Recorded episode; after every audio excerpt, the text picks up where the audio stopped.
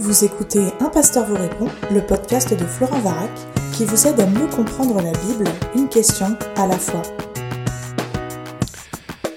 La question qui nous préoccupe pour ce podcast me vient en fait d'un courrier que j'ai reçu il y a quelques mois d'un auditeur, j'imagine, de euh, Un pasteur vous répond.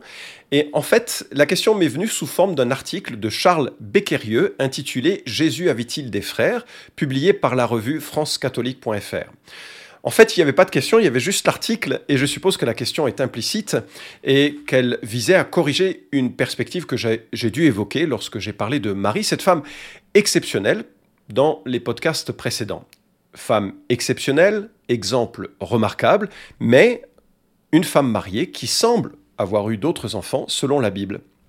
Mais cet article le conteste, et j'aimerais aborder les arguments de l'auteur et la réponse que j'ai envoyée à cet homme qui a eu la gentillesse de me faire passer cet euh, article. Et je terminerai sur l'importance de cette question, qui n'est pas une querelle de clocher entre catholiques et protestants. L'enjeu est beaucoup plus important qu'il n'y paraît en fait. Alors voilà, je vais euh, citer euh, l'auteur et son propos, mais voilà ce qu'il dit en gros comme argument. Premièrement, le mot ach, frère, signifie plus qu'un frère de sang et peut désigner les cousins. Deuxièmement, Marie est un prénom fréquent dans le Nouveau Testament et il y a confusion sur la Marie dont il est dit qu'elle est mère de Jacques, de José, de Jude et de Simon. Marc 6.3. Troisièmement, Jude se présente comme le frère de Jacques. S'il avait été le frère de sang de Jésus, il l'aurait dit. Voilà les arguments euh, essentiels. L'auteur termine l'article ainsi. La conclusion est claire. Jacques, José, Simon et Jude étaient des cousins ou des demi-frères de Jésus. Voilà l'essentiel de ce que l'on peut déduire des textes de manière à peu près certaine. J'apprécie le à peu près, et à mon avis, l'auteur s'emballe et son argumentation est faible sur plusieurs points. Alors, je vais lire une partie euh, de l'article, pas de l'article, mais euh, du, propos que j'ai euh, tenu en répondant à cet homme qui m'envoie cette lettre. Alors, je lui dis, je me permets, puisque vous avez eu la liberté de m'envoyer cette fiche, de vous faire part de mes remarques. J'espère qu'elles vous seront utiles, non pas tant pour avoir raison ou avoir tort, mais pour mieux aimer celui qui est descendu du ciel afin de révéler le Père et de nous donner un salut éternel. L'enjeu n'est pas d'avoir une juste vision de Marie, mais plutôt d'avoir une juste vision de la manière dont nous pouvons accéder à Dieu. En cela, ma prière est que vous preniez très sereinement et sérieusement la discussion qui suit. Je ferai quelques remarques qui me montrent que notre ami Charles Becquerieux a tort dans son propos. Premièrement, il écrit, et je cite, En araméen, le mot ach désigne le frère de sang, le demi-frère ou le cousin. Or, les évangéliques oh, Pardon, or, les évangiles ont leur source dans une tradition orale et très probablement écrite en araméen. Fin de la citation. Alors là, vous remarquerez que c'est un excellent moyen de minimiser, la portée de ce que l'Écriture enseigne. On va présupposer une origine dans une langue autre, l'araméen, qui dirait ce que l'on a envie que le texte dise, afin d'éviter les conclusions explicites du texte que nous avons. C'est l'essence même de la notion de tradition. On va remplacer le texte biblique par une tradition humaine non prouvable. Alors, euh, le problème, c'est qu'il n'existe pas de manuscrit araméen ancien qui permette d'étayer la thèse de ce monsieur Becquerieux, alors que nous avons 5000 manuscrits grecs qui attestent de la transmission du texte du Nouveau Testament, et que toute l'attention qu'ont eu les premiers disciples de Jésus, tous juifs, a été de préserver le texte qui leur a été transmis en grec. Deuxièmement, notre auteur dit le passage, et je cite, hein, le passage dans la langue grecque comportait donc le risque d'un léger contresens. Quand les évangiles disent frère de Jésus, il pourrait aussi bien s'agir de cousin ou de demi-frère. Fin de la citation. Vraiment? La Bible contiendrait de légers contresens? L'apôtre Paul dit exactement l'inverse. Toute l'écriture, totagraphée en grec, toute l'écriture est inspirée, littéralement soufflée de Dieu. C'est 2 Timothée 3,16. Et ça signifie que tous les mots ont été soufflés par le Saint-Esprit. Dieu a utilisé des hommes qui ont rédigé, mais le résultat final, c'est exactement ce que le Saint-Esprit voulait que nous sachions sur la pensée de Dieu. Ce ne sont pas des vagues idées, il n'y a donc pas de contresens, pas d'erreur dans le texte grec, qui dit exactement ce que nous voudrions, ce que Dieu voudrait que nous comprenions. Et il le dit suffisamment clairement. Alors, on ne peut pas minimiser les propos de l'Écriture en imaginant qu'ils ne disent pas ce que le Saint-Esprit voulait qu'ils disent. Euh, d'ailleurs, les sectes font ce genre de sabotage. Hein. je pense à plein, de, plein de sectes, notamment les, témoins de Jéhovah qui, modifient le texte biblique, qui ont même édité leur propre Nouveau Testament grec complètement différent des manuscrits que, nous avons pour pouvoir justifier leur lecture. Bon, on n'en est pas là dans le propos qui est tenu, bien sûr. Mais euh, cette remarque n'est pas digne d'un théologien catholique ou protestant parce que Pierre nous rappelle que c'est poussé par le Saint-Esprit que des hommes ont parlé de la part de Dieu. De Pierre, chapitre 1, versets 20 à 21. Alors vous avez ici euh, deux premières attaques sur le texte biblique qui permettent ensuite à l'auteur de dire ce qu'il a envie de dire.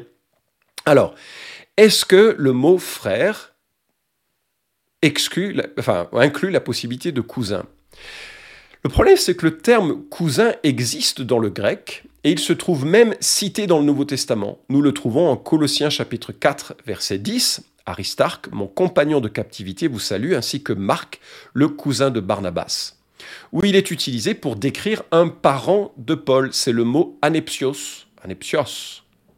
Si je le prononce correctement, mais l'idée que le vocabulaire manquait ou qu'il était imprécis dans le grec est faux. Et ça manque pas d'une certaine audace. Euh, je, voilà. Troisièmement, je note que l'auteur dit, et je cite de nouveau, on pourrait discuter très longuement de l'identité de toutes ces maries. Fin de citation. Avec l'idée, hein, je le répète, qu'il y aurait eu plusieurs Maries et qu'il y a une confusion entre la Marie mère de Jésus et la Marie mère des frères, euh, des cousins donc de euh, Jésus, selon l'auteur. Mais moi, je vous propose d'utiliser ce que l'on appelle le rasoir d'Occam, c'est-à-dire de ne pas complexifier les choses, d'être assez simple dans la lecture. Et comment est-ce que l'on peut résoudre cette question? Ben, C'est observer le flot du texte pour voir quelle est la lecture la plus naturelle et combiner avec l'ensemble des textes que l'on trouve dans les évangiles. Alors je vais vous lire 1, 2, 3, 4, 5 versets. Matthieu 12, 47. Quelqu'un lui dit, Voici ta mère et tes frères sont dehors et ils cherchent à te parler nous avons une proximité ici assez naturelle, ta mère, tes frères. C'est difficile de ne pas voir la même famille. Matthieu 13, 55. N'est-ce pas le fils du charpentier N'est-ce pas Marie qui est sa mère?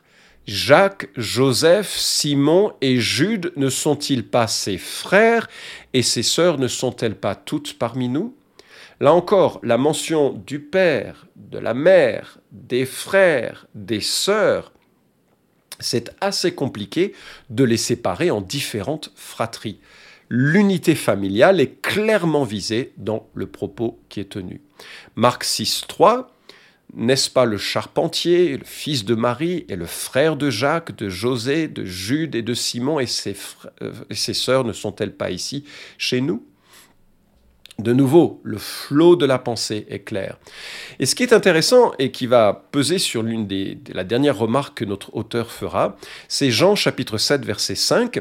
Ses frères non plus ne croyaient pas en lui. Donc nous avons des frères de Jésus qui ne croyaient pas, donc ce ne sont pas des frères spirituels évidemment, mais ce sont bien des frères dans le sens le plus naturel du terme, qui ne croyaient pas en Jésus avant qu'il ne meure et ressuscite, puisque Jacques deviendra ensuite le leader de l'église de Jérusalem.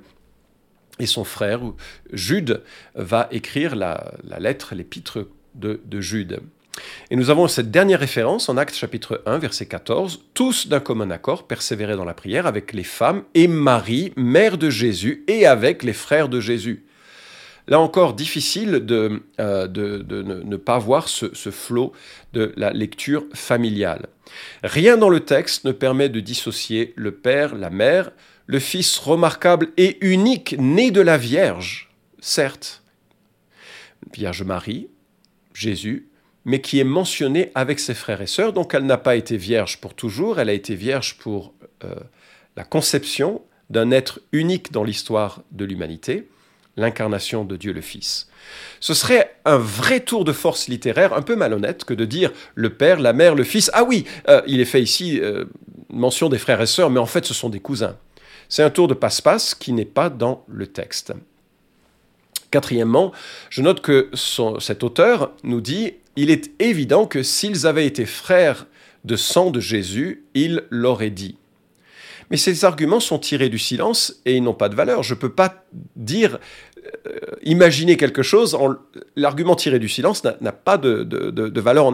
ça ne vaut pas, ça ne pèse pas. D'ailleurs, si Jude ne se présente pas comme le frère de Jésus, à mon sens, c'est assez normal. Il y a d'autres manières de l'expliquer plutôt que de dire euh, il n'était qu'un cousin de Jésus. Pourquoi pas alors le dire cousin de Jésus Mais c'est pas qu'il se présente comme le frère de Jacques parce que tous les auteurs du Nouveau Testament réalisent très vite, et tous ceux qui sont témoins de la mort et de la vie, de la mort, de la résurrection de, Christ, se mettent à adorer Christ très rapidement. C'est-à-dire qu'il est, il devient évident qu'il est Dieu le Fils incarné, euh, et c'est pour ça que certains ont voulu le lapider. Et comment dire je suis le frère de Jésus Ça devient presque choquant d'arrogance, et ça peut donner la mauvaise notion de attirer les projecteurs sur soi. Tout le but des auteurs du Nouveau Testament, c'est de attirer les projecteurs sur Christ, qui est l'auteur d'une rédemption. La Bible nous encourage à avoir les yeux fixés sur lui, qui est l'auteur de la foi et qui l'amène à la perfection. Hébreu chapitre 12. Et donc, Jude ne veut pas attirer l'attention sur lui, il attire l'attention euh, de façon beaucoup plus humble en disant moi je suis juste le frère de Jacques, mais c'est déjà un critère puisque Jacques était un leader reconnu de l'Église et Jacques dans l'épître qu'il va dans la lettre qu'il va rédiger, il se présentera comme euh, euh, l'esclave de Dieu avec une, très profonde humilité. Alors voilà, je trouve que les arguments ne sont pas convaincants du tout et qu'ils militent pas du tout dans l'idée que Marie serait restée la femme euh, vierge qui n'aurait pas eu d'autres enfants. Et en fait, le problème principal n'est pas de savoir si Jésus a eu des frères et sœurs, mais plutôt quel est le statut de Marie en tant que médiatrice. Et c'est ça qui pose problème. Il est vrai que dans l'Église catholique, la virginité de Marie et la virginité en général a été élevée à un point qui est très surprenant au regard de l'enseignement de l'Écriture, parce que la, virginité n'a pas de valeur salvatrice, n'a pas de valeur particulière, euh, et, même euh, les évêques devaient être mariés d'une euh, seule femme, hein, 1 Timothée chapitre 3 verset 1. Beaucoup des apôtres étaient mariés et voyageaient avec leur épouse, c'est pas moi qui le dis, c'est 1 Corinthiens chapitre 9 verset 5. Et donc il est assez surprenant de voir cette évolution vers cette admiration un peu étrange de la virginité. Mais c'est pas tellement ça le problème. Ce qui est le problème central, c'est que la Bible dit qu'il n'y a qu'un seul intermédiaire entre Dieu et les hommes, c'est Jésus-Christ homme. 1 Timothée chapitre 2 verset 5 à 6 est explicite à ce sujet. Jean chapitre 14 verset 6 nous dit que Jésus est le chemin, la vérité et la vie, que nul ne vient au Père que par lui ajouter un médiateur, c'est vraiment... Ah, c'est vraiment terrifiant au regard de la médiation que le Christ a manifestée et a obtenue en quelque sorte par son sacrifice pour que nous ayons accès à Dieu quelque part, je suis, j'ai des amis euh, catholiques que j'aime beaucoup et ce sont des, gens euh, humainement remarquables et avec, avec qui j'ai beaucoup de plaisir de, m'entretenir. C'est vraiment, c'est pas un jugement des catholiques, mais parfois j'entends certains dire Dieu, il est trop grand. Marie, c'est une femme, elle peut me comprendre et je peux accéder à lui. Mais ça, en tant que, euh, croyant évangélique, ça me choque parce que Dieu créateur du ciel et de l'univers, s'incarne dans un petit enfant pour nous rejoindre, devient homme, pleinement homme, connaissant toutes les souffrances et les difficultés de la vie humaine, le péché excepté. Et de penser que le fait qu'il s'incarne pour être proche de nous est insuffisant pour que nous soyons proches de Dieu, c'est presque lui cracher dessus à mes yeux. C'est de dire, oui, oui, tu, es devenu homme pour, euh, pour nous mener à Dieu, mais moi j'ai besoin d'une femme, d'une maman, j'ai besoin. Dieu dit, mais moi je suis venu pour te rejoindre, et tu ne prends pas cette incarnation comme suffisante pour me, te mener dans le royaume éternel. Il faut bien réaliser que le, dogme de, euh, de l'Assomption de, de, Marie euh, date de 1854 où, soi-disant, elle ne serait pas morte, mais elle serait montée au ciel le 15 août, et qu'elle elle aurait un rôle maintenant dans la médiation du salut, 20 siècles après l'écriture, 20 siècles après la, euh, la, la, mort et le sacrifice de, Jésus pour nos péchés, ça me semble aller tellement à l'encontre de tout ce que l'Écriture évoque. Alors, je suis conscient que ça doit choquer un certain nombre de, personnes qui, me lisent, mais je, voudrais souligner, avant de lire le Magnificat, qui peut-être va nous unir au moins, mais j'aimerais souligner que euh, l'apôtre Jean écrit dans sa première euh, lettre ceci. Voici ce témoignage, chapitre 5, versets 11 à 13. Voici ce témoignage, c'est que Dieu nous a donné la vie éternelle. Donné la vie éternelle. Que cette vie est dans son Fils. Celui qui a le Fils a la vie, celui qui n'a pas le Fils de Dieu n'a pas la vie. Je vous ai écrit ces choses afin que vous sachiez que vous avez la vie éternelle, vous qui croyez au nom du Fils de Dieu. Je ne sais pas si vous remarquez la puissance de ces propos, mais Dieu nous donne la vie éternelle. C'est un cadeau, c'est pas un achat. On, ne le mérite pas. Et cette vie, elle est en son Fils, Jésus. Elle n'est pas en Marie, elle n'est pas dans les saints, elle n'est pas dans l'Église, elle n'est pas dans les prêtres, elle n'est pas dans les pasteurs, elle n'est pas dans les églises, elle n'est pas dans les rituels que nous pourrions accomplir, elle n'est pas dans les hosties. Cette vie, elle est dans son Fils. Celui qui a le Fils a la vie. Celui qui n'a pas le Fils de Dieu n'a pas la vie. Je vous écris ces choses afin que vous sachiez que vous avez la vie éternelle, vous qui croyez au nom du Fils de Dieu. Et croire, c'est pas simplement oui, je crois en Jésus, oui, je crois qu'il existe. Je crois que c'est croire fondamentalement qu'il est le pain essentiel de vie, qu'il est l'inter, il est tout ce que la Bible dit qu'il est pour me sauver de mes péchés et me placer dans une communion et une relation avec lui.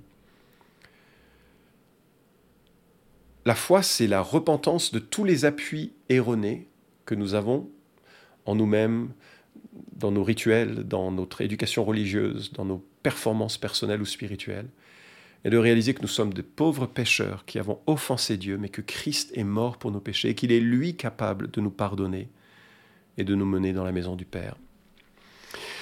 Il y a euh, un texte extraordinaire connu sous le nom du Magnificat, que l'on trouve en Luc chapitre 1, à partir du verset, verset 46, et qui est une réplique à euh, l'émerveillement d'Élisabeth, hein, qui va enfanter euh, Jean-Baptiste. Élisabeth, qui est remplie d'Esprit Saint et qui découvre par une révélation prophétique la nature de cette femme qui lui rend visite, Marie, elle lui dit, Tu es bénie entre les femmes et le fruit de ton sein est béni. Comment m'est-il accordé que la mère de mon Seigneur vienne chez moi? Car voici, aussitôt que la voix de ta salutation a frappé mes oreilles, l'enfant a tressailli d'allégresse dans mon sein. Heureuse celle qui a cru à l'accomplissement de ce qui lui a été dit de la part du Seigneur. C'est la fin de la parole d'Élisabeth qui contraste bien sûr avec l'incrédulité de son mari qui n'avait pas cru à l'ange. Et nous voyons au verset 46 la réponse de Marie, une femme pétrie d'Ancien Testament, pétrie de la connaissance de Dieu, une femme remarquable. Et elle dit, Mon âme exalte le Seigneur. Elle suit tout un, le parcours des psaumes d'action de grâce, tout focalisé qu'elle est sur Dieu. Mon esprit a de l'allégresse en Dieu, mon Sauveur. Cette joie profonde, elle a, dans sa joie profonde, elle a conscience que Dieu est son Sauveur. Mais d'ailleurs, si elle est son sauveur, c'est parce qu'elle en a besoin d'un sauveur, parce qu'elle est pécheresse, comme tous les hommes et toutes les femmes issus d'Adam et Ève, comme vous et moi. Peut-être moins que vous et moi, mais comme vous et moi, elle a besoin d'un sauveur. Le texte continue, parce qu'il a jeté les yeux sur la bassesse de sa servante. Car voici désormais toutes les générations me diront bienheureuse, parce que le Tout-Puissant a fait pour moi de grandes choses. Son nom est saint, et sa miséricorde s'étend d'âge en âge sur ceux qui le craignent. Il a déployé la force de son bras, il a dispersé ceux qui avaient dans le cœur des pensées orgueilleuses. Il a fait descendre les puissants de leur trône, élevé les humbles, rassasié de bien les affamés, renvoyé à vide les riches. Il a secouru Israël son serviteur, et s'est souvenu de sa miséricorde, comme il l'avait dit à nos pères, envers Abraham et sa descendance pour toujours fin du Magnificat, on, voit à quel point elle, réalise que le plan de Dieu est en marche. La promesse que Dieu avait faite à Abraham, qu'il serait lui béni, et que au travers de lui, au travers de sa descendance, toutes les nations de la terre seraient bénies, est en train de se réaliser. Et quelque part, elle s'inscrit dans cette démarche. Elle est bénie, elle est unique, c'est une femme unique. C'est pas qu'elle est source de bénédiction, c'est elle qui est bénie. Parce que de toutes les femmes de l'époque, elle a été choisie pour porter le Fils de Dieu incarné. Et c'est un privilège unique qui lui sera euh, reconnu pour toute l'éternité. Mais cela ne fait pas d'elle quelqu'un qui est capable de bénir, quelqu'un qui est capable d'accorder le salut, quelqu'un qui est capable d'entendre la prière. La Bible interdit que l'on prie les morts, quels qu'ils soient, même ceux qui ont marqué le chemin euh, spirituel euh, par leur exemplarité. Quelque temps plus tard, Jésus va entendre quelque chose qu'il va corriger. Il y a une mère juive qui veut encenser Marie devant Jésus. Et nous trouvons ça en Luc chapitre 11, verset 27, qui dit, tandis que Jésus parlait ainsi, une femme éleva la voix du milieu de la foule et lui dit Heureux le sein qui t'a porté et les mamelles qui t'ont allaité. Cette femme veut exalter Marie. Cette femme veut que les gens regardent à Marie comme étant une femme particulière et bénie. Regardez ce que Jésus dit Heureux plutôt ceux qui écoutent la parole de Dieu et qui la gardent. Jésus coupe court à toute tentation d'exalter Marie parce qu'elle est servante parmi d'autres serviteurs qui pointent du doigt vers Christ et vers la médiation complète et suffisante de Jésus-Christ. Dieu commande une repentance de nos péchés associée d'une foi exclusive dans la médiation de celui qu'il a lui-même envoyé pour nous sauver. Ce serait triste de fabriquer d'autres intermédiaires, que ce soit Marie, des prêtres, des pasteurs, pour réaliser que eux sont incapables de nous donner quoi que ce soit et de nous donner la vie éternelle. Christ seul, par sa seule grâce, peut nous arracher à la mort.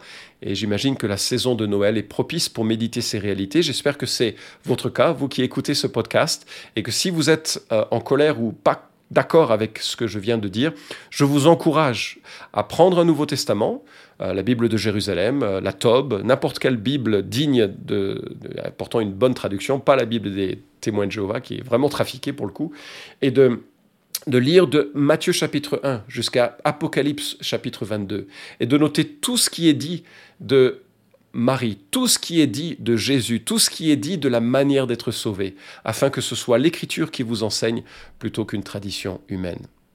Merci. Cet épisode vous a édifié Alors merci de le liker ou de le partager pour que d'autres puissent en profiter. Pensez aussi à vous abonner à la chaîne d'un pasteur vous répond pour ne manquer aucun des prochains épisodes. Enfin, si vous avez une question à poser à Florent Varac, écrivez-lui directement sur contact.toutpoursagloire.com.